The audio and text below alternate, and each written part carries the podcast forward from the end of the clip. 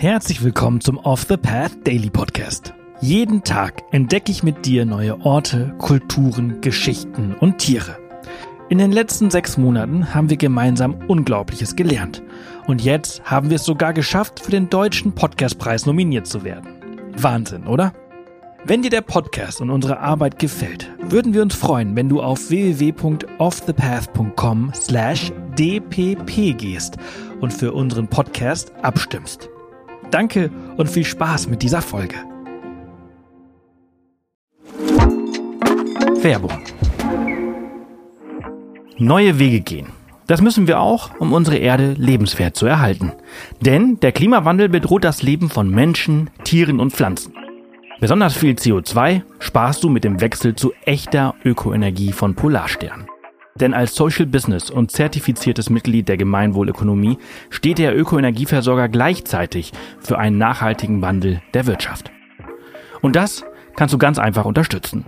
Gehe jetzt auf www.polarstern-energie.de und wechsle in nur 5 Minuten. Und mit dem Code OTP20 erhältst du 20 Euro Rabatt auf deine nächste Jahresrechnung. Werbung Ende.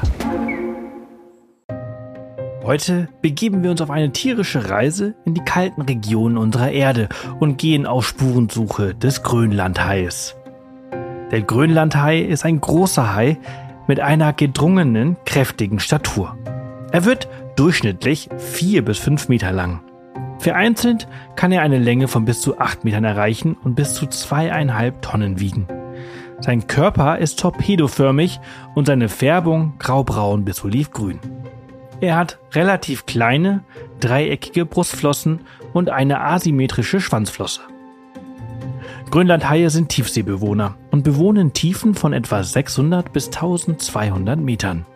Einige Exemplare wurden sogar in noch größeren Tiefen entdeckt, bis zu 2200 Metern. Sie bevorzugen kalte Regionen und bewohnen das Nordmeer und die arktischen Gewässer des Nordatlantiks. Die meisten Tiere leben im Eismeer vor den Küsten von Grönland, Kanada, Norwegen und Spitzbergen. Aber auch an der Küste Nordspaniens und Frankreichs hat man sie schon angetroffen. In die Nordsee können sich Grönlandhaie theoretisch auch mal verirren. Eigentlich ist es ihnen hier aber zu warm. Sie können in Wassertemperaturen knapp über dem Gefrierpunkt überleben. Die Haiart ist noch unzureichend erforscht.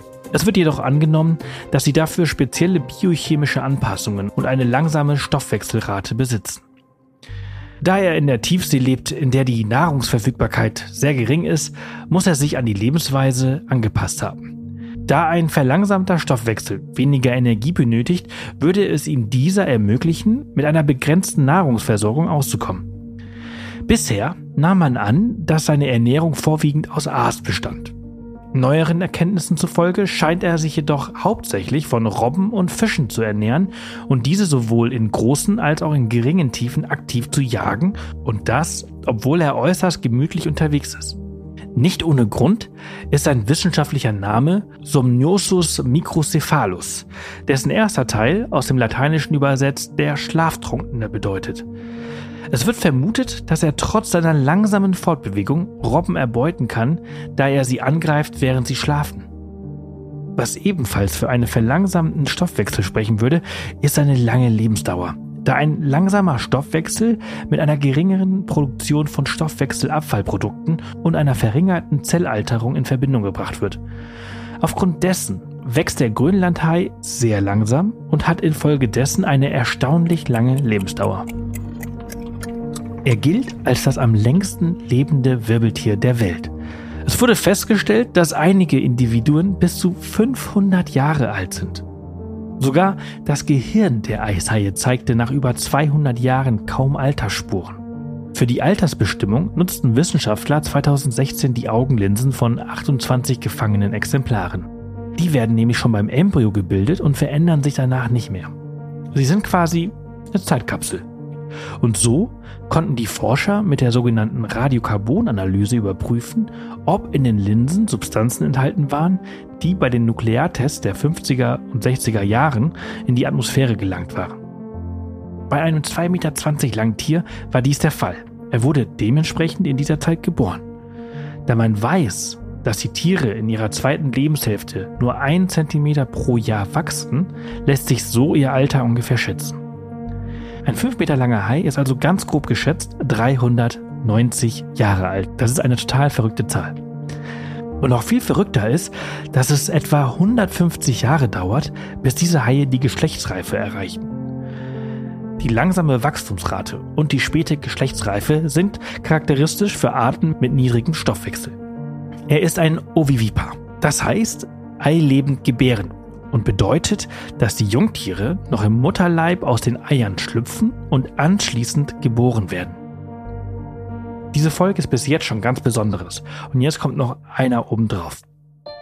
Wusstest du, dass Haie einen sechsten Sinn haben? Haie und Rochen besitzen lorenzinische Ampullen. Das sind Elektrosensoren, mit denen sie elektrische Felder anderer Lebewesen wahrnehmen, wie den Herzschlag, Muskelbewegungen und sogar Gehirnaktivitäten. Das ist besonders praktisch, wenn sich die Beute versteckt.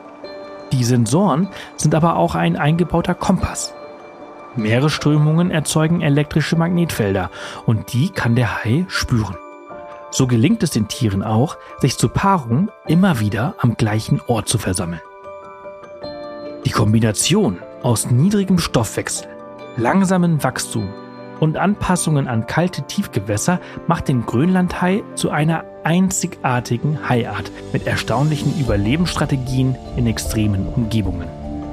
Angriffe auf Menschen sind nicht bekannt. Auch wenn laut einem Bericht von 1859 um Pond Inland ein Grönlandhai gefangen wurde, der ein halb verdautes menschliches Bein im Magen gehabt haben soll. Dies wurde jedoch nie wissenschaftlich untersucht oder bewiesen. Island-Touristen kennen den Grönland- oder Eishai auch unter der Bezeichnung Hakarl oder Gammelhai, einer Spezialität auf der Insel. Genießbar wird der Hai erst, wenn er monatelang fermentiert wurde. Ohne Fermentierung wäre das Fleisch wegen des hohen Harnstoffgehalts schädlich für den Menschen.